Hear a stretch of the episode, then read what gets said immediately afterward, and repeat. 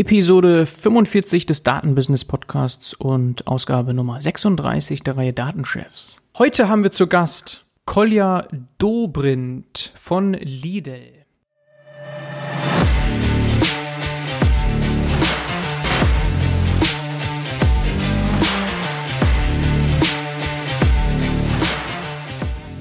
Wir besprechen vor allem die neuen Datenschätze, die entstehen mit der vor kurzem gelaunchten Lidl Plus App. Und natürlich lasse ich es mir nicht nehmen, Kolja noch zu fragen, ob er die neuen Mitbewerber, Picknick und Flaschenpost als Bedrohungen wahrnimmt. Hallo Kolja. Hallo Bernhard, ich grüße dich. Kolja, du bist Vice President und Global Head of Analytics jetzt bei Lidl und warst vorher einige Zeit bei IBM. Füge gerne noch ein paar Worte zu deinem Werdegang hinzu. Genau, äh, gerne. Ich bin jetzt seit letztem Jahr im Mai bei Lidl in der Rolle, wie du das gerade beschrieben hast. Ähm, also im Verhältnis doch noch recht frisch dabei ähm, und habe davor äh, eigentlich fast meine gesamte Karriere äh, seit, seit 2006 äh, bei der IBM verbracht. Den Großteil der Zeit davon war ich im IBM Chief Analytics Office äh, und hatte da auch die Gelegenheit, das Ganze sozusagen von initialer Konzeption vor, vor knapp zehn Jahren bis hin zu dann doch verschiedenen Ausbau- und Entwicklungsstufen mit zu begleiten und ähm, habe das auch aus den USA, aus New York heraus, da am Hauptsitz der, der IBM getan und ähm, wie gesagt, dann hat es mich vor anderthalb Jahren dann zu Lidl gezogen, muss man äh, fairerweise sagen, um dort das Thema Analytics, Data Science, AI mit auf und auszubauen. Und da werden wir sicherlich gleich nochmal ein bisschen darauf zu sprechen kommen. Uh, ursprünglich habe ich mal Wirtschaftsinformatik studiert in Mannheim, ähm, also gar nicht so weit weg hier von, von Neckarsulm-Heilbronn, der, der Heimatregion von Lidl. Mhm, mhm. Das ist aber sehr spannend. Du bist äh, direkt nach dem Studium dann nach New York gegangen für die Arbeit? Äh, fast, fast. Oh, äh, so. okay. Äh, anderthalb Jahre war ich dann bei der IBM noch hier in Deutschland äh, im Einsatz und bin dann aber äh, 2008 äh, sozusagen emigriert nach New York. Okay. Dort auch, wie gesagt, jetzt sehr lange Zeit gewesen. Ist auch meine Heimat oder zweite Heimat, je nachdem, wie man das, wie man das so, so nennen möchte. Ja, wow, das ist aber spannend. Ist eigentlich Lidl auch in Amerika aktiv? Ja, wir werden wahrscheinlich dazu ja, kommen. Da können wir gerne gleich dazu kommen, da sind wir auch aktiv, das ist richtig. Ja, okay. Das heißt, zwischendurch äh, kannst du auch noch beruflich reisen, also nicht nur privat vielleicht. Ja, ist sogar, also jetzt vor Corona und dann sicherlich auch mal wieder nach Corona Teil der Rolle sicherlich auch, weil es eben eine globale äh, Rolle mit einer globalen Verantwortung auch ist, ja. Ja. Okay, das ist sehr gut. Globale Verantwortung, das heißt, du hast auch einen tollen Überblick. Dann kommen wir doch direkt einfach mal zu Lidl. Überblick erstmal vielleicht, äh, Lidl gehört ja zur Schwarzgruppe, ne? Vielleicht kannst du dazu noch ein bisschen was sagen. Genau. Und dann eben aber auch schnell Focus Analytics. Genau, mache ich gerne. Ähm, das ist aus meiner Erfahrung immer auch ganz sinnvoll. Jetzt ist die Schwarzgruppe und Lidl nicht unbedingt ein Unternehmen, nicht unbedingt eine Gruppe, die sich selbst in den Vordergrund stellt. Äh, dementsprechend, äh, dementsprechend ist so, so viel Information gar nicht, gar nicht so im Umlauf. Genau, die Schwarzgruppe in der Summe, glaube ich, äh, immer so vierter, fünfter größter Händler der Welt, also doch schon eine Marktmacht, gerade in Europa. Äh, davon äh, 80, 80 Prozent des Geschäfts sind ungefähr Lidl mit seinen knapp 11.000 Filialen, 30, äh, 30 Länder. Das ist so grob mal ein Gefühl dafür zu bekommen. Das ist schon ein sehr, sehr großes Unternehmen. Und ähm, wie gesagt, wird eben gesteuert hier aus der Hauptverwaltung. Äh, Stiftung nennt sich das dann, weil das eben die Organisationsform ist hier in Neckarsulm beziehungsweise Heilbronn. Und jetzt brauche ich, glaube ich, das Geschäftsmodell von Lidl zumindest im Detail nicht äh, erklären, aber es ist eben in, in der Natur des, äh, der, des Geschäftsmodells, dass es dann doch schon stark zentral gesteuertes Unternehmen ist, weil eben der Systemeinkauf beziehungsweise eben das Discounter-Konzept und die Effizienz, die die dort im System steckt, äh, halt doch eine, eine, eine relativ zentrale Steuerung bedarf. Deswegen ähm, ist hier am, am, am Hauptstandort auch, äh, wird auch viel entschieden, viel äh, strategisch, aber auch operativ gesteuert. Und ähm, da hat man sich vor knapp drei Jahren, also das äh, war dann auch schon, bevor ich hier zugestoßen bin, hat man sich entschieden, dass beziehungsweise hat man das Thema Analytics, äh, AI, Data Science. Ähm, ich benutze die Begriffe manchmal etwas äh, etwas ähm, austauschbar, auch wenn sie es natürlich strikt genommen nicht sind, äh, entschieden, das Thema äh, auch in den Fokus zu nehmen, hat investiert äh, in das Thema, um dort hier Kompetenz aufzubauen. Ich glaube, Lidl ist jetzt vielleicht auch nicht das Unternehmen, das, dessen bin ich mir durchaus bewusst. Ich denke, da, da äh, sind wir auch äh, uns als Unternehmen bewusst nicht das erste Unternehmen, was einem in den Kopf kommt, wenn man über das Thema Analytics oder AI nachdenkt, auch im Handel nicht sicherlich. Ähm, aber man hat das Thema erkannt, man hat die Signifikanz des Themas erkannt und hat ähm, hier am Zentralstandort entschieden, ähm, in das Thema zu investieren, ein Team, eine Kompetenz aufzubauen, um eben äh, das Ganze voranzubringen. Und daraus ist jetzt der Bereich entstanden, den ich aktuell leite. Also ein, ein zentraler ähm, Funktionsbereich, der im Endeffekt drei Aufgaben hat. Wenn ich da gleich mal so ein bisschen in die in die Inhalte rein reingehe, wenn das für, für dich okay ist. Vielleicht noch eine ja, bitte. Vorfrage noch dazu, äh, dann können wir das abschließen mit dem mit dem eingebettet sein in die Schwarzgruppe. Wie groß ist denn Lidl so relativ gesehen in der Schwarzgruppe? Ist das der größte Teil? Oh ja, das sind ähm, 80 gute gute 80 Prozent. Ah ja, okay. Und dann die restlichen 20 Prozent, wo ist da so der zweite Platz vielleicht? Ja, also das, das ist tatsächlich ein ganz interessanter Punkt. Ähm, ähm, der zweite Teil ist äh, Kaufland mit äh, mhm. Abstand. Okay, werden äh, auch die meisten ist, kennen. Ja. ja. genau. Kaufland ist in Deutschland äh, sehr groß, ungefähr sogar genauso groß wie, wie Lidl, um, kann man sich das vorstellen. Allerdings hat Lidl eben in 28 weiteren Ländern sehr, sehr große Präsenz. Gerade in Osteuropa, Kaufland ist da eher äh, im einstelligen Länderbereich äh, international unterwegs und da kommt dann eben auch ein großer Unterschied rein. Aber durchaus erwähnenswert, vielleicht in dem Kontext noch, jetzt gerade in den letzten Jahren investiert die Schwarzgruppe auch sehr, sehr intensiv in äh, Lebensmittelproduktion als auch Recycling. Also da steckt so ein bisschen so ein, so ein Gesamtwertschöpfungsgedanke äh, dahinter, zu sagen, von Produktion bis hin zu Recycling und dann wieder zurück in die Produktion, wenn es zum Beispiel um PET-Flaschen geht. Mhm. Da findet gerade viel, viel Expansion und auch äh, Innovation innerhalb der Gruppe. Okay. Also es ist schon ein bisschen mehr als ein Händler. Das, das kann man schon mhm. fairerweise sagen und es wird immer mehr. Ja, äh, okay. Äh, ja, auch. Ja, und bevor du die drei Bereiche gleich dann mal erwähnst, nochmal zum Verständnis, wenn ich jetzt bei Kaufland im Analytics-Team bin, habe ich dann auch trotzdem noch Verbindungen zu Lidl oder sind das getrennte Einheitenteams?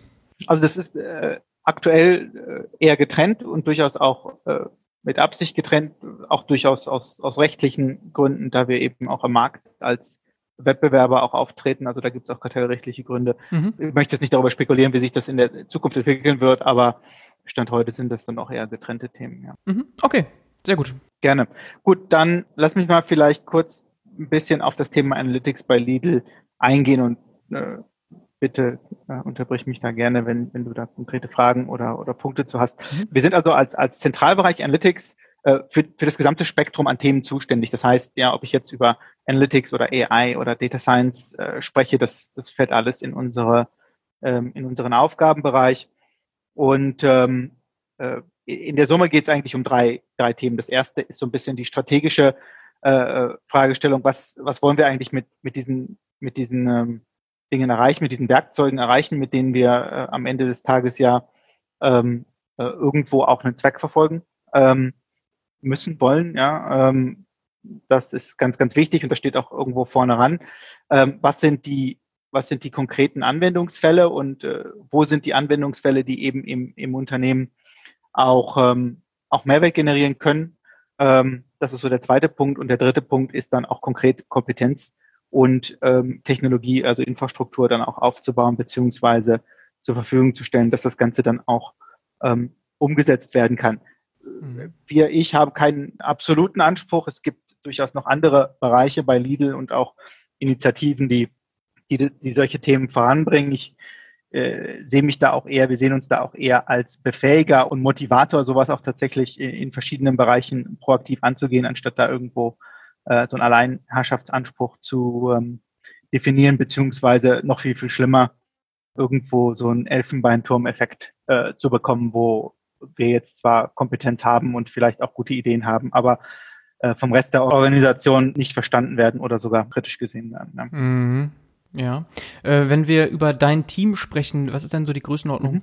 Genau, wir sind, wir sind heute hier in, äh, in Neckarsulm so knapp 35. Ich habe dann noch ein Team in Budapest, was so ein bisschen als Kompetenzcenter äh, für, für gewisse spezielle Fragestellungen agiert. Da sitzen nochmal 20, also in der Summe sind wir so 55. Wir wachsen aber auch noch, wir suchen auch noch aktiv auf allen Ebenen von, von Berufseinsteiger bis erfahrenen Kolleginnen und Kollegen. Also da, da ist auch durchaus noch, ähm, noch Bedarf da. Mhm um auch noch weitere Themen ähm, angehen zu können. Also wir haben da tatsächlich eher eine lange Liste an Sachen, die aus der Fachbereichs- und Unternehmenssicht relevant wären, die wir jetzt Stand heute noch gar nicht angehen können. Mhm, mhm. Also ich werde im Podcast immer gerne konkret mit meinen Gästen. Vielleicht können wir ja. wirklich mal aus diesen drei Bereichen jetzt etwas herauspicken, mhm. ob das jetzt Strategie ist oder Use Case mhm. oder auch Kompetenzaufbau, wo du ganz konkret Chancen siehst, große Chancen für Einzelhandel oder auch, auch wirklich konkret für euch durch Datenwertschöpfung mhm. also ich, und KI. Genau. Ich pick gerne mal aus allen drei einen raus dann oder vielleicht auch gerne zwei, damit, damit wir da auch mal vielleicht das Spektrum uns angucken können. Und ähm, ich würde es im ersten Schritt mal äh, konkreter auf Lidl beziehen, aber ich denke, es gibt auch äh, viele von den Punkten werden sicherlich auch allgemeiner äh, für den Handel oder den Einzelhandel relevant sein. Ich fange mal bei äh, bei, der, bei der strategischen äh, Thematik an. Und das ist für mich wirklich auch die wichtige. Ich habe die durchaus gerade bewusst in der Reihenfolge genannt, auch wenn sie in der Summe immer so ein bisschen iterativ betrachtet werden müssen, dass man da äh, immer auch wieder äh, durchiteriert, wenn man, wenn man sowas äh, nach vorne treibt.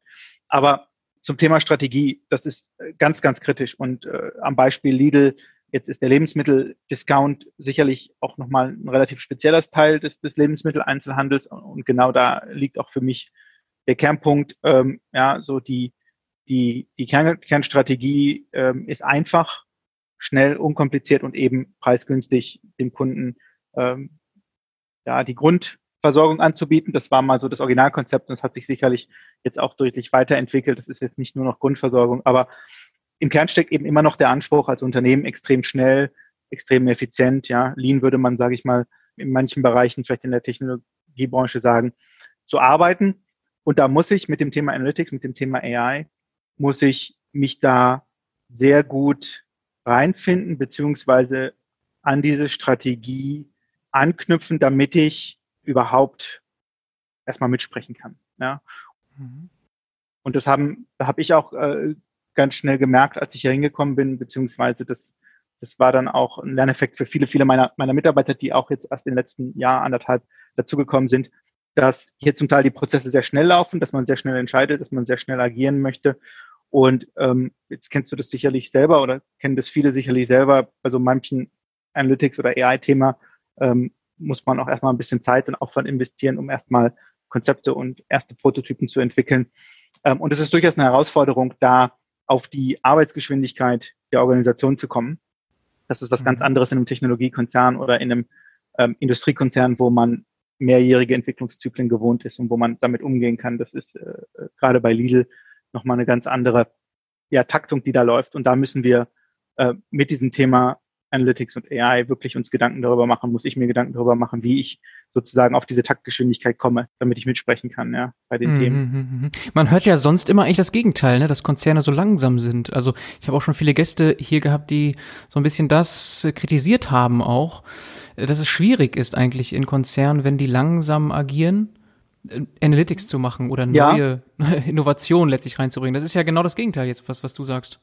Richtig, also das ist es. Ähm, ich würde nochmal differenzieren, aber lass mich kurz auf das Konkrete eingehen. Das ist tatsächlich bisher meine Erfahrung, dass wir von Idee oder von, äh, sage ich mal, Bedarfsidentifikation, also ich habe irgendwo einen Businessverantwortlichen, der äh, ein Thema hat oder der eine Fragestellung, eine Herausforderung hat, bis hin zum lauffähigen Prototypen, der wirklich auch ähm, jetzt nicht nur in der Theorie, sondern schon im, im praktischen Test im Einsatz ist. Jetzt noch nicht fertig gebautes Produkt, aber eben lauffähiger Prototyp, irgendwo zwischen drei und sechs Monaten. Mhm. Ähm, das jetzt schon auch mehrfach umsetzen konnten, also in den letzten, äh, in den letzten anderthalb Jahren, wo ich jetzt, jetzt hier war. Und das ist in meiner Erfahrung schon eine ziemlich, ähm, ziemlich gute Geschwindigkeit. Mhm. Äh, da habe ich schon auch sehr andere Erfahrungen gemacht. Ja. Und das entspricht tatsächlich irgendwo auch äh, genau dieser Mentalität im Unternehmen, dass man eben schnell, äh, unkompliziert agieren möchte und das auch tatsächlich tut. Ähm, die Herausforderung ist dann natürlich eher so bei den, bei den Fragestellungen und sicherlich auch bei denen, wo die Technologie vielleicht dann auch noch an einem Punkt ist, wo man eher nochmal mehr investieren müsste, um das erstmal, ähm, um das erstmal sauber aufzusetzen. Da wird es dann eher etwas herausfordernd. Also wir, wie gesagt, und ich, ich, ich schätze mich da schon auch in einer ganz glücklichen Lage, da ähm, jetzt in so einem Unternehmen das machen zu können, weil das, äh, das macht dann auch äh, viel Spaß, da kommt man schnell voran, ja. Mhm. Ja.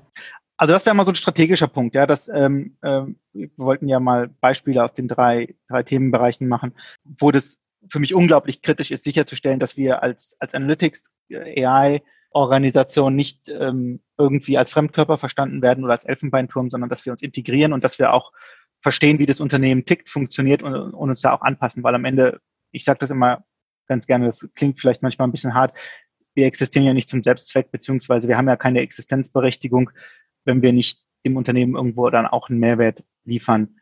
Ja kurz-, mittel-, langfristig auf verschiedenen, auf verschiedenen Ebenen sicherlich, aber, aber das äh, muss ja der Anspruch sein und dementsprechend ist, ist das für mich ganz, ganz, ganz wichtig. Das war auch so einer meiner ersten Punkte, als ich hier hingekommen bin, zu sagen, ich kann jetzt nicht mit so einem Anspruch aus einem Technologiekonzern äh, IBM bei so einem Händler hier ankommen und sagen, wir machen das jetzt so wie bei IBM, weil ne, da weiß ich, wie es geht.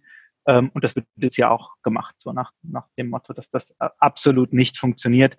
Das war mir in der Theorie schon klar, das hat sich jetzt in der Praxis nochmal deutlich bestätigt.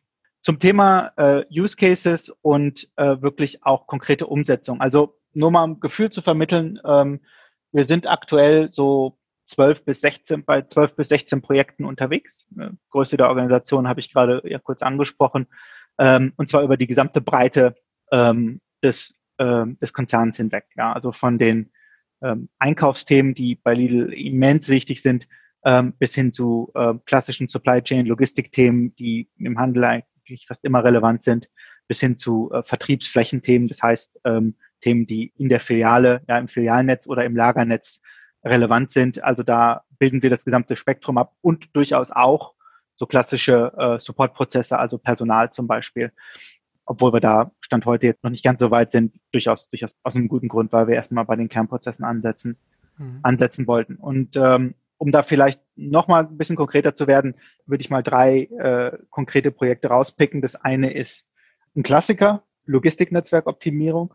Ja, ist jetzt zwar, je nachdem, mit wem man da spricht, zum, zumindest nicht unbedingt Data Science, aber unter dem Deckmantel Analytics würde ich es schon nochmal verorten ist bei uns im Moment ein, Riesenfokus. Da gibt es unglaublich viele Themen, ähm, ja, von der Direktbelieferung äh, unserer Lieferanten bis hin zu der Verteilung der Ware über das Filialnetz. Ne? Wie gesagt, bei jetzt sind es etwa 10.500 äh, Filialen in Europa und äh, über 100 Lagerstandorte. Da, da ist doch schon eine, eine große Komplexität drin, mhm. da eben äh, Hebel zu finden, das effizienter zu machen, kostengünstiger zu machen. Aber, und das ist sicherlich ja auch nochmal ein relevanter Punkt, eben auch nachhaltiger. Ja? Also das ist auch, das ist zum Beispiel ein Hebel, der, wo wir sowohl die interne ähm, Effizienz und damit natürlich das betriebswirtschaftliche bedienen, aber auch so nach außen durchaus ja auch ähm, Richtung Nachhaltigkeit äh, einen Punkt setzen können, weil natürlich je, je effizienter wir unsere Waren durch Europa bewegen, je, je äh, weniger äh, Schadstoffe und ähm, äh, Umwelteinflüsse generieren wir natürlich auch durch unser Logistiknetzwerk. Das ist durchaus auch ähm, durchaus auch ein wichtiger Punkt. Ähm, also da sind wir gerade mit mehreren Projekten in verschiedenen Teilbereichen mit den, mit den Kollegen aus der Lidl-Logistik unterwegs und äh, setzen da Themen um. Wie gesagt, das ist ein Themenfeld aus, aus meiner Erfahrung, aus meiner Perspektive. Das ist ja jetzt auch schon sehr etabliert und äh, es gibt es ja auch schon lange. Also klassischen ähm, Operations Research Optimierungsthemen sind ja ja auch äh, schon lange ähm, im Markt etabliert. Da sind wir gerade ganz aktiv drin. Das wäre so ein Beispiel wenn ich in der Wertschöpfungskette mal ganz nach vorne an den Anfang gehe, das ist bei uns der Einkauf. Ähm, das muss man sich auch mal vielleicht ein bisschen vorstellen. Ähm, Lidl, da sind andere Discounter jetzt nicht anders aufgestellt. Ich mache es jetzt mal exemplarisch. Lidl besteht ja zu einem großen Teil aus einem Eigenmarkensortiment und eine Eigenmarke äh, bedeutet im Endeffekt, dass äh, wir als Händler eigentlich ja auch das Produkt bestimmen. Also wir sind im, im neudeutschen Product Manager. Ja, das heißt, die, die Kollegen, die das bei uns machen, die ähm, kaufen nicht nur Ware ein, das ist schon kompliziert genug, sondern die definieren auch noch das Produkt von vorne bis hinten, also von äh, Zutaten bis hin Qualitäten, Verpackungen, äh, Design etc. Das heißt, da stecken unglaublich viele Themen drin, wo es um so Sachen geht wie Sortimentsgestaltung. Ja, was für Trends habe ich? Was passiert im Sortiment? Was verkauft sich? Was verkauft sich nicht? Mhm. Aber das, da ist ja auch viel White Label dabei, oder? Weil du jetzt nochmal sagst mit Zutaten. Unglaublich. So also fast, ja, fast, ja. ja, mit dem, also mit einem überwältigen Anteil, ne? Genau. Ja. Genau. Mhm. Also das, das ist ein überwältigender Anteil White Label und da haben wir eben auch, äh, je nach Produkt äh, oder hat Lidl auch je nach Produkt eben auch kompletten Durchgriff bis auf, ne? bis auf das letzte Detail, äh, wie das gestaltet wird. Und da beschäftigen wir uns gerade intensiv mit äh, Sortimentsgestaltungsthemen. Also ähm, von sehr operativen Fragen, also wie kann ich mein Sortiment äh, prinzipiell äh, und, und auf die Zukunft gerichtet äh, mehr und mehr den regionalen Gegebenheiten anpassen. Das ist so eine klassische ähm, Abwägungsfrage aus der strategischen Sicht. Äh, äh, ja, ein, ein Wettbewerbsvorteil von Lidl ist, dass das Konzept eben sehr, sehr konsistent ist und dadurch sehr einfach und sehr, sehr skaliert. Ähm, aber ja, sicherlich auch die Konsolidierung im Einzelhandel in Europa äh, übt natürlich auch einen Druck auf, da ähm, regionaler unterwegs zu sein, mehr zu differenzieren zwischen Großstädten und äh, dem Land und den Vororten und auch den Regionen innerhalb Europas, was das Sortiment angeht. Das kann man eben bei einer Größe wie Lidl dann irgendwann nur noch datengetrieben machen.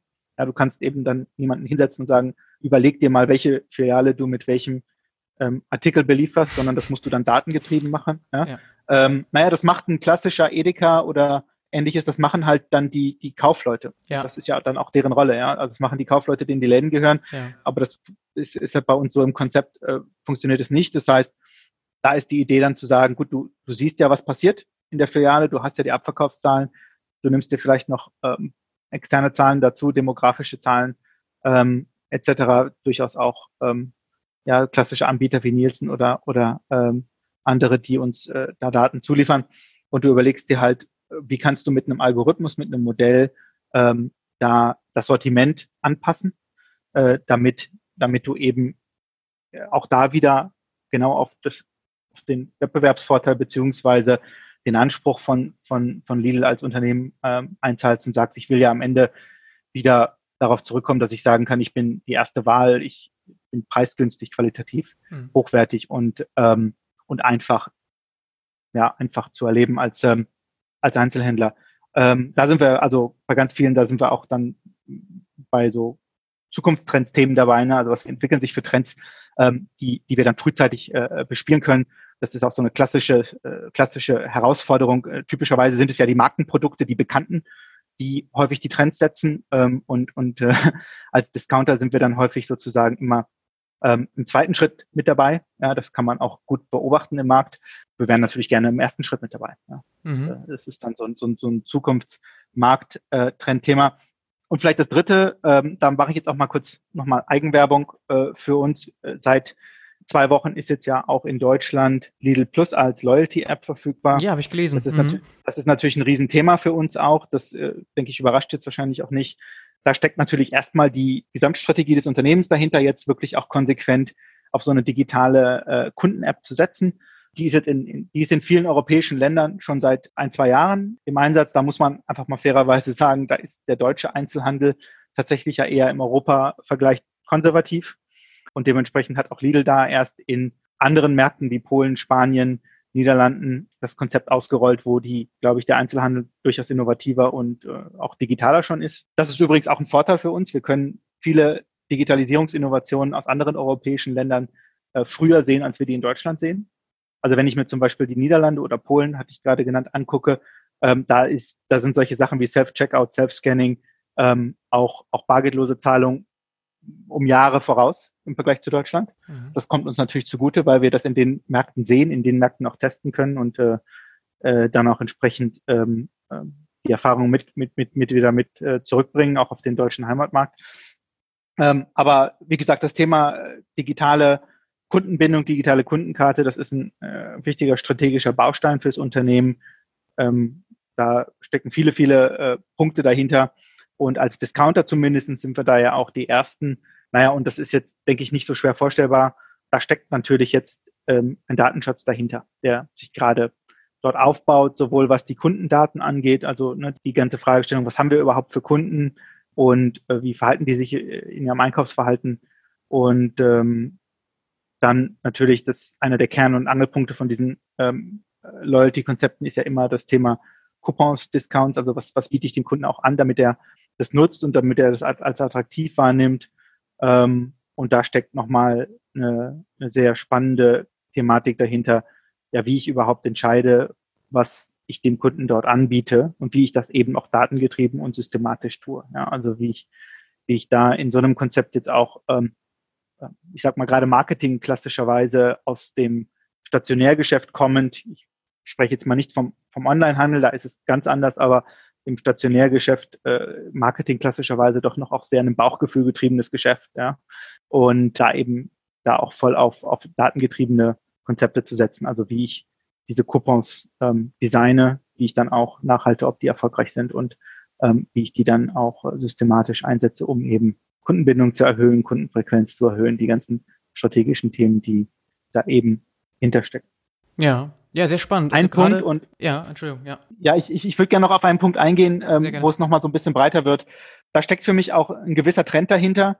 Der lässt sich, glaube ich, auch auf den gesamten äh, Handel anwenden. Das ist zumindest meine, ja, zumindest mal meine Vermutung, dass wir schon auch so ein bisschen an so einem Scheidepunkt stehen. Der Onlinehandel hat den, glaube ich, schon äh, vor Jahren überschritten, aber was den stationären Handel angeht, dass eben ähm, Kunden individuelle und granulare Daten ähm, immer stärker im Mittelpunkt stehen, auch immer verfügbar werden. Also das war jetzt gerade mal das Beispiel anhand einer Loyalty-App. Jetzt habe ich plötzlich mal Daten für meine Kunden. Also ich, ich kann plötzlich mal auf schwarz auf weiß sehen, wie sich die Kunden verhalten. Auch wenn ich, selbst wenn ich die Kunden anonymisiere, sehe ich zumindestens, was ein einzelner Kunde, ein Anonymer vielleicht, über den Zeitraum von Wochen oder Monaten tut.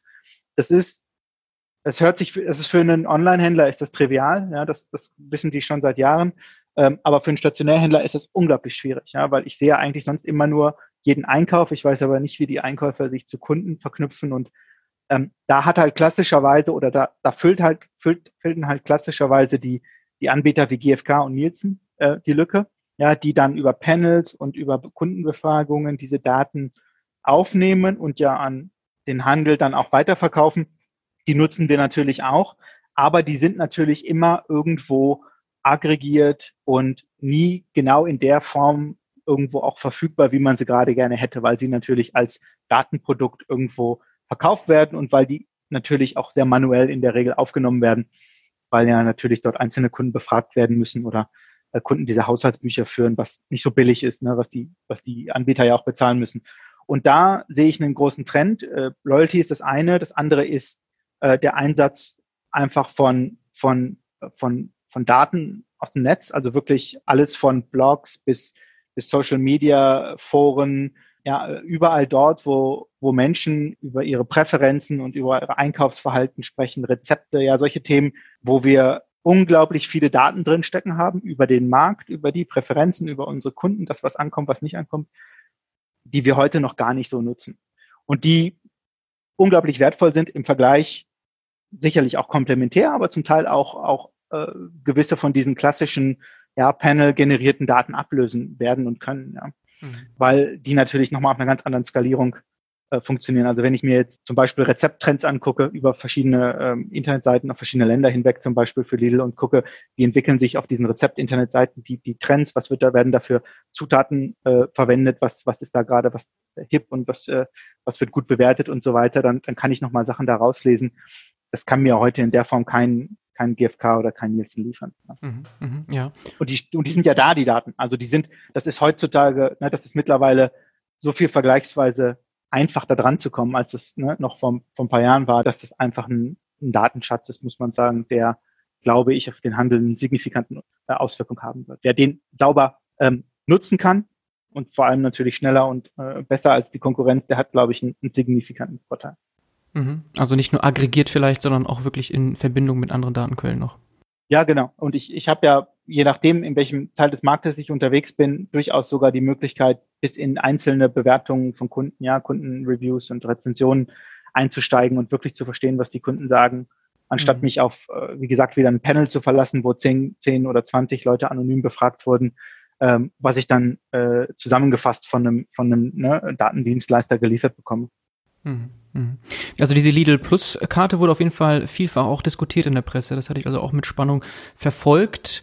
Denn wir sind da wirklich langsam in Deutschland gewesen. Also die Payback-Karte, die gibt's jetzt schon eine ganze Weile. Ja. Aber ansonsten hat's doch gedauert, bis es solche Loyalty-Programme gibt. Aldi zum Beispiel hat ja auch kommentiert dazu, dass sie noch keine Pläne haben in die Richtung. Das ist äh, mhm. äh, auch ein bisschen erstaunlich. Es gibt die Deutschlandkarte noch auf der anderen Seite, aber genau. ja, also insgesamt Loyalty-Programme gibt's relativ wenige, obwohl ja auf der Hand liegt, dass man damit sehr wertvolle Daten sammeln kann. Gibt es dann das auch über eine App? Vielleicht kannst du das ein bisschen konkretisieren, wie das dann äh, wirklich de facto aussieht?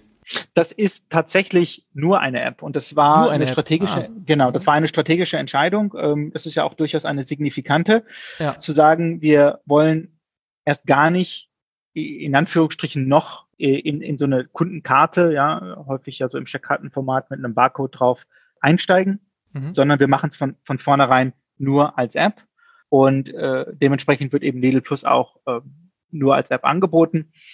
Das war eine bewusste Entscheidung. Da steckt sicherlich auch wieder diese Idee und dieses Konzept der Einfachheit dahinter, zu sagen, wir wollen das eben einfach halten. Die Herausforderung ist natürlich, das ist, äh, denke ich, liegt auch auf der Hand.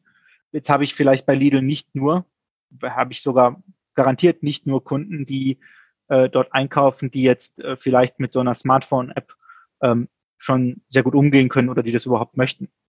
Ähm, das ist natürlich eine, eine äh, Frage mhm. und auch auf, der, auf einer gewissen Ebene auch dann ein Experiment, ja, zu gucken, ähm, inwieweit da wir auch vielleicht unsere Kunden ein bisschen nach vorne bringen und sagen, gut, das ist aber die Zukunft und am Ende des Tages wollen wir damit vielleicht auch ein bisschen den Markt nach vorne bringen. Ja. Mhm, okay, also aus Kundenverständnis, Kundenbeziehung, Sicht kann man das sehr gut verstehen, Kundenbindung.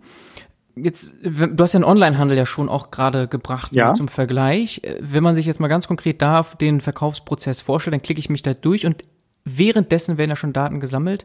Das ist Richtig. ja im Handel nicht so. Ne? Ich gehe ja nicht in den Laden rein und dann sind da Sensoren oder ähnliches, die mich nee. tracken und dann schon irgendwie so eine Art, vielleicht so, so, so, so Wolken im, im Laden entstehen, die ich im Dashboard mir angucken kann. Wo sind denn die Leute am meisten? Was sind die Laufwege? Oder bin ich dazu naiv und da gibt's auch schon jede Menge Datenwertschöpfung? Also wirklich jetzt mhm. im Vergleich zum Online-Handel nicht nur der Checkout-Prozess, dass der irgendwie getrackt wird und analysiert wird, sondern auch schon der Weg dahin ja, also das gibt es durchaus, ähm, allerdings in der Regel äh, stichprobenbasiert. Also mhm. da gibt es mehrere Ansätze. Ich kenne jetzt sicherlich auch nicht alle Details, aber da gibt es zum einen die Möglichkeit, ja, du kannst dir tatsächlich Sensoren in der Filiale installieren. Mhm. Äh, manche Händler machen das mehr, manche machen das weniger. Ich glaube nicht, also ich kenne zumindest keinen, der das flächendeckend macht. In der Regel wird das repräsentativ irgendwo gemacht, entweder zu Testzwecken oder eben um ähm, äh, um vielleicht äh, stichprobenartig ähm, im Filialnetz zu gucken, was da passiert. Und dann kannst du tatsächlich die Kundenlaufwege auch analysieren. Der zweite Ansatz, und das hört sich im Jahre 2020 tatsächlich ein bisschen archaisch an, aber es ist äh, Realität, ist, dass du in der Regel bei externe Firmen den Kunden hinterherläufst. Okay.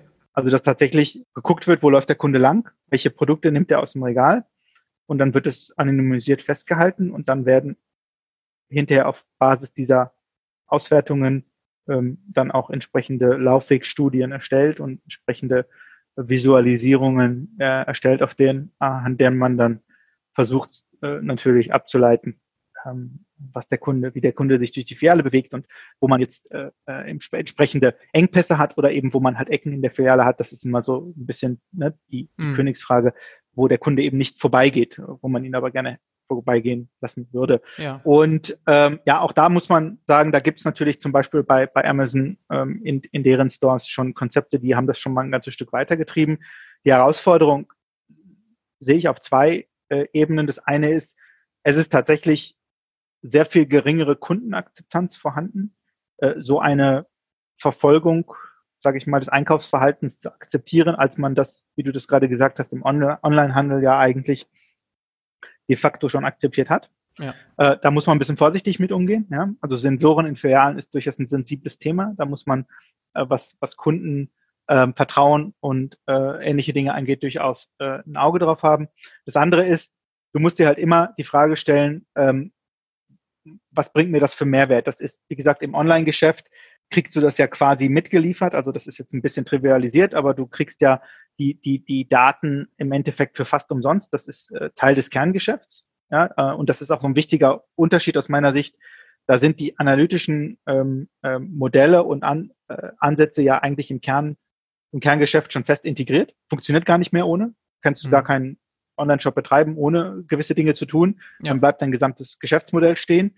Wo es eben im stationären Handel, ja, das, was ich gerade beschrieben hat, das kostet alles signifikantes Geld.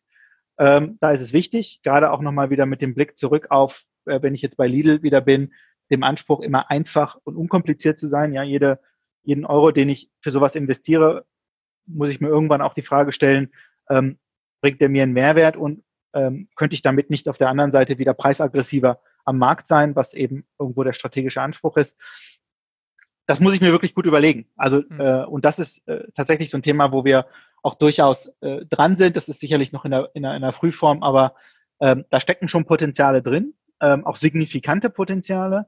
Aber es ist eben nicht so trivial, mal eben zu gucken, wie sowas funktioniert, ohne gleich, ja, ich sag mal, pauschal sechsstellige Beträge in die Hand zu nehmen. Ja. Mhm, mhm. und ähm, da sind wir vielleicht noch, noch ein bisschen weiter von weg. Mhm. Ähm, aber kommen wird das, denke ich, zwangsläufig, ähm, wenn die Technologie günstiger wird. Und das ist ja in der Regel immer ein ganz, ganz wichtiger Treiber.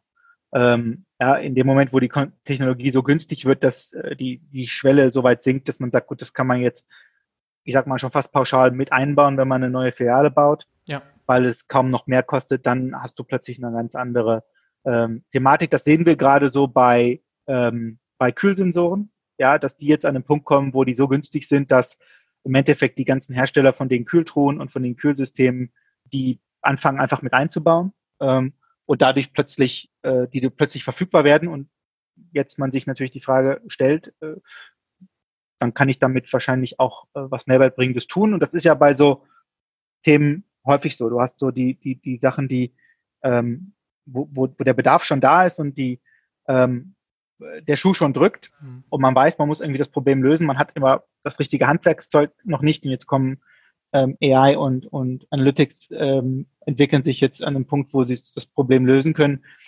Und dann hast du, kannst du Mehrwert schaffen. Du hast auf der anderen Seite so die Fälle, wo erst, erst die Verfügbarkeit des Werkzeugs, erst die Verfügbarkeit der Technologie überhaupt, überhaupt die Idee auf den Schirm bringt. Damit könnte ich doch jetzt was machen, mhm. was ich mir für, früher gar nicht vorstellen könnte. Ja, also so eine Idee, dass ich mein Sortiment filial genau ähm, anpasse in so einem, in so einem Systemhändler wie, wie Lidl, das, das ist vor ein paar Jahren noch undenkbar gewesen, weil das war gar nicht technologisch gar nicht umsetzbar. Mhm. Jetzt heute sind wir an einem Punkt, wo man das zumindest mal diskutieren kann, weil die Technologie da ist, zu sagen, ja, das könnten wir machen.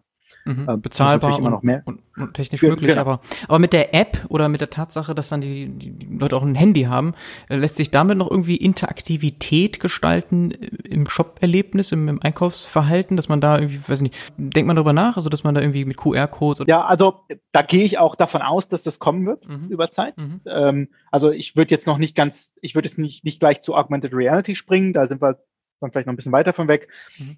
Aber ich denke, das wird kommen. Ich glaube, es sind zwei Punkte, die, die in dem Kontext äh, im ersten Schritt wichtig sind. Das eine ist, ja, wir stehen jetzt noch am Anfang. Das heißt, der erste Fokus ist ja erstmal auf Kundenakzeptanz, äh, das Ganze erstmal in die Fläche zu bringen und auch wirklich beim Kunden äh, die Akzeptanz zu finden.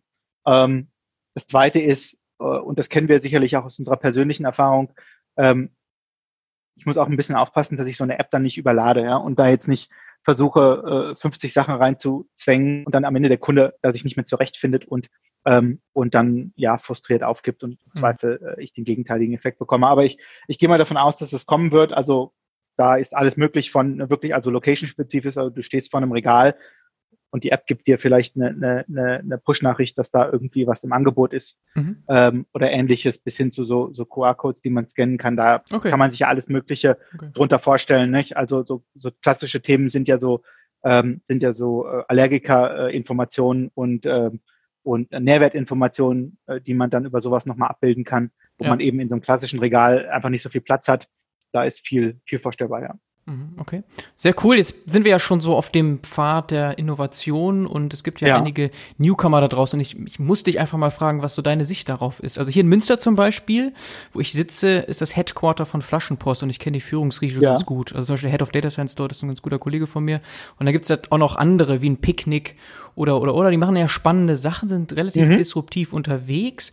Es ist nicht so, dass es die Konzepte vielleicht noch nie gab. Also ein Bofrost zum Beispiel hat ja auch, naja, irgendwo haben die das auch irgendwo schon gemacht, aber äh, ist jetzt schon noch mal ein bisschen was anderes und die sind ja sehr erfolgreich offenbar. Ist, siehst du das als Bedrohung mhm. an oder wie guckst du da drauf? Nee, überhaupt. Also ich, ich sehe das nicht als Bedrohung, äh, bitte nicht falsch verstehen. Ich ähm, bin persönlich der Meinung und äh, dass, ne, also die Konkurrenz und auch die Disruption belebtes Geschäft. Das ist wichtig für den Handel, das ist wichtig für alle Branchen, dass wir das auch, auch in einem sportlichen, positiven Wettbewerb sehen.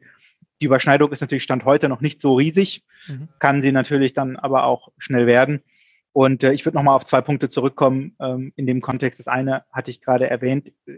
Wir sehen da ja in vielen europäischen Märkten deutlich mehr Bewegung und äh, Lidl hat auch durchaus im europäischen Ausland bereits solche Sachen wie Liefer, äh, Lieferservices in Kooperationen mit Startups gestartet und durchaus auch erfolgreich gestartet. In Spanien zum Beispiel ähm, gibt es das, ne? also dass man über einen, einen äh, Lieferservice-Startup bei Lidl bestellen kann in den USA, ah. gibt es das auch. Mhm. Also da äh, sehen wir durchaus auch die Partnerschaft mit, mit solchen Innovatoren, beziehungsweise auch als Möglichkeit, in, in solche Konzepte mal ne, äh, zu investieren und mal auszuprobieren. Wir haben auch den Vorteil aufgrund der Größe, dass man relativ problemlos mal was pilotieren kann, auch mit, mit, mit einer, in einer Größenordnung, die für ein Startup vielleicht schon riesig wäre, ne, wo das dann bei Lidl gar nicht mal äh, so ein Problem ist.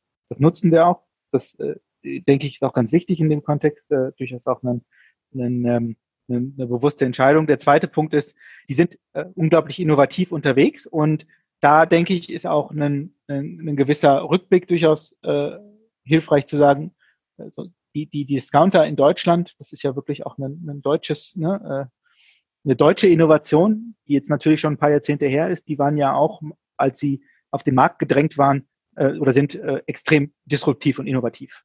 Eben in ganz anderen Bereichen, also ne, Größe, Einfachheit, Preis-Leistungs-Verhältnis, Geschwindigkeit, also alles ne, e extrem viel reduziert im Vergleich zum klassischen Supermarkt, aber auch extrem viel vereinfacht im Vergleich zum ja doch in den 50er, 60er Jahren noch üblichen, äh, sage ich mal, Tante Emma Laden. Ähm, das ist ja auch Innovation äh, ne, gewesen zu dem Zeitpunkt. Und dadurch hat sich der Markt in Deutschland ja auch brutal verändert. Und ich denke, da sehen wir jetzt weitere Wellen von Innovationen, die jetzt eben primär digital sind. Und ähm, ich sehe das in, aus der Gesamtsicht extrem positiv. Ähm, wie gesagt, das ist immer eine Herausforderung für einen ähm, Platzhirsch, für einen Marktführer, die Balance zu finden, finden zwischen dem eigenen Geschäftsmodell, was erfolgreich ist, und das auch zu verteidigen und sich gleichzeitig aber auch neu zu erfinden. Mhm. Wie gesagt, den, den, den Weg, den, den Lidl da geht, ist eben ähm, durchaus auch zu ko kooperieren in, in solchen Bereichen, Dinge auch auszuprobieren. Leider, also leider nicht aus Sicht Lidl, sondern leider aus Sicht ähm, äh, als deutscher Konsument häufig im europäischen Ausland, weil dort eben doch einfach das ganze Thema weiter ist, aber aus Gesamtsicht ist das durchaus positiv. Ja. Mhm. Okay, du hast ja schon gesagt, die App äh, wird erstmal ganz klein anfangen mit den wichtigsten Funktionen, wird nicht überladen sein, aber wahrscheinlich kann man sich dann doch irgendwann vorstellen, dass man auch über so eine App sich dann eben Sachen liefern lassen kann. Ne? Also gerade einfach ja, absolut, inspiriert. Ja. Ist absolut vorstellbar, äh, ja. zudem Lidl ja auch einen Online-Shop betreibt, der natürlich Stand heute nur äh, sogenanntes Non-Food verkauft. Ja? Mhm. Ähm, aber auch da sind ja alle möglichen Sachen vorstellbar, ohne dass ich da jetzt über irgendwas spekulieren äh, wollen würde. Ne? Ähm, mhm. so, die, so die grundsätzliche Infrastruktur dahinter steht ja dann schon. Ja? Okay, sehr schön. Also die Marktanteile sind einfach noch sehr, sehr klein, wenn man sich so ein Flaschenpost ja. oder Picknick anschaut und das wird spannend sein, das weiter zu verfolgen. Wenn wir schon bei Marktanteilen sind, äh, was hatte da Corona für einen Effekt? Also ich lese immer, so stationärer Handel äh, boomt eigentlich in der gesamten Zeit. Ja. Äh, also ja. auch es gab noch nie so viele Studentenjobs im stationären Handel und so weiter. Also das ist, deutet eigentlich alles in diese Richtung, dass äh, das ja hört sich böse an, das so zu sagen, aber dass die Corona-Krise irgendwo gut war eigentlich für den stationären Handel und damit wahrscheinlich auch für Lidl. Ja, also ähm, äh, gibt es natürlich gewisse Dinge, die ich nicht kommentieren kann, verstehst du, aber mhm. in der Summe hat sich das entwickelt sich das Geschäft da positiv.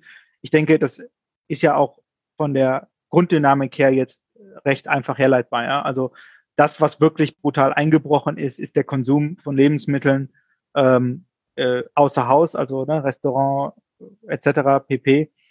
Und ähm, die Leute essen aber doch, denke ich, in der Summe wahrscheinlich nicht weniger. Also weiß ich nicht, vielleicht gibt es da schon eine Studie zu, aber die kaufen dann eben im Einzelhandel. Es gibt natürlich auch äh, so Lieferdienste ja? wie so ein HelloFresh oder so, die haben natürlich auch ganz gut profitiert. Aber die haben ja. natürlich unglaublich profitiert, aber wir müssen uns da, da auch äh, da, da musst du dir natürlich auch die, ähm, die Gesamtgröße angucken. Die haben natürlich unglaublich profitiert. Ähm, das ist ja auch nochmal ein ganz positiver ähm, Anschub für Digitalisierungsthemen im Handel gewesen und wird es auch in, in den nächsten Jahren sicherlich äh, hoffentlich weiterhin sein. Aber in der Fläche hat sich das natürlich auch sehr, sehr positiv aus auf die Lebensmitteleinzelhändler ausgewirkt. Äh, Lidl, Kaufland, äh, Rewe, Edeka, ich glaube, denen geht's allen ähnlich, mhm. dass das tatsächlich ein positiver Schub war und dadurch, dass natürlich Lidl auch ja ein ganz bewusstes äh, ne, Non-Food-Konzept habe, also das klassische rotierende Angebotsgeschäft an Nicht-Lebensmitteln, solange die Leute versuchen, ihr die Anzahl an Kontaktpunkten und, ähm, und äh, Besuchen im, im Geschäften zu minimieren, profitiert man natürlich davon, wenn man Sachen anbieten kann, wo man im einen, in einem Einkauf dann auch noch was anderes mit, mit erledigen kann. Ja, und auch da muss man immer wieder äh, sich hervorrufen, wir sind da ja in äh, 28 europäischen Ländern unterwegs, 27, glaube ich. Das hat natürlich andere Länder sogar nochmal deutlich stärker getroffen als Deutschland. Deutlich stärker nochmal, ja. Mhm. Also gerade Spanien, Frankreich, Frankreich ist das drittgrößte Land für Lidl, ja. Also da ähm, ist äh, äh, da, da ist die Situation durchaus nochmal signifikanter als in Deutschland. Mhm. Okay. Sehr schön. Wir haben jetzt 50 Minuten sehr informationsreich gefüllt, Kolja. Ich äh, möchte nur noch einmal hinzufügen, vielleicht zum Abschluss, weil du sagtest, man denkt vielleicht nicht so schnell an Analytics AI und so, wenn man an Lidl denkt. Es gibt aber, ich weiß nicht, ob das immer noch der Fall ist, auf der Schwarz-Seite der Gruppe ein richtig gut gemachtes Video, hammermäßig, muss man sagen, für so den Tech-Bereich, also Employer Branding Sicht par excellence, ja, ja. wo man richtig Lust bekommt eigentlich für den gesamten Bereich. Also anscheinend passiert da ja doch schon eine ganze Menge und das Image äh, wird schon seit Jahren da sehr, sehr positiv gepusht. Ne? Ja, da, da gebe ich dir recht, das Video kenne ich, da kann ich dir nur beipflichten, das ist sehr, sehr gut gemacht. Ähm. Äh, da hat man sich auch mal bewusst, glaube ich, was getraut. Finde ich sehr, finde ich sehr, sehr gut. Aber es ist eben doch auch fair zu sagen und auch, denke ich, ähm, also ich halte da auch nichts davon, sich äh, ähm, Dinge dann äh, einreden zu wollen, äh, dass Lidl als Marke äh, doch schon auch ja sehr bodenständig, sehr traditionell zum Teil herüberkommt, ähm, beziehungsweise dass man jetzt von so einem, dass man jetzt von so einem Discount-Lebensmittel-Einzelhändler jetzt vielleicht ja nicht auch so in der Presse ständig liest, dass die da an der einen oder anderen Ecke die Innovation ähm, vorantreiben. Weil wenn ich auf den Arbeitsmarkt schaue, dann konkurriere ich natürlich mit, ja hier in der Region vor allem mit den Automobilherstellern als auch Lieferanten, aber natürlich auch mit Unternehmen in Richtung Stuttgart und Frankfurt, äh, großen deutschen Unternehmen, aber auch kleineren oder Startups. Ähm, und das muss ich mir natürlich auch, genau, genau den Vergleich muss ich mir natürlich auch angucken, ja. Mhm. Ähm, ja wenn, wenn es um, dann um solche Themen geht, ja. Okay. Ja, aber du hast einen sehr guten Überblick gegeben und Lust gemacht, glaube ich, auf das ganze Thema Deal. Also vielleicht ist unter den Zuhörern ja der ein oder andere, der sich das ja, gerne nochmal anschauen genau. möchte. Ihr wachst ja, ja. also äh, gerne ja. mal anschauen. Und äh, ja, also ich von meiner Seite bin ich durch und danke dir einfach für dieses sehr spannende, spaßige Interview. Danke, Kolja. Gerne, hat mich gefreut, hat Spaß gemacht und ähm, ja, ich denke, das war ein schönes Schlusswort aus deiner Sicht. Da steckt noch viel Wachstum drin. Da wird noch viel passieren in den nächsten Jahren sowohl bei Lidl als auch in der Schwarzgruppe. Also da lohnt es sich durchaus mal reinzuschauen, wenn man, wenn da Interesse besteht. Okay, alles Gute. Ciao, ciao. Super. Ich danke dir. Tschüss.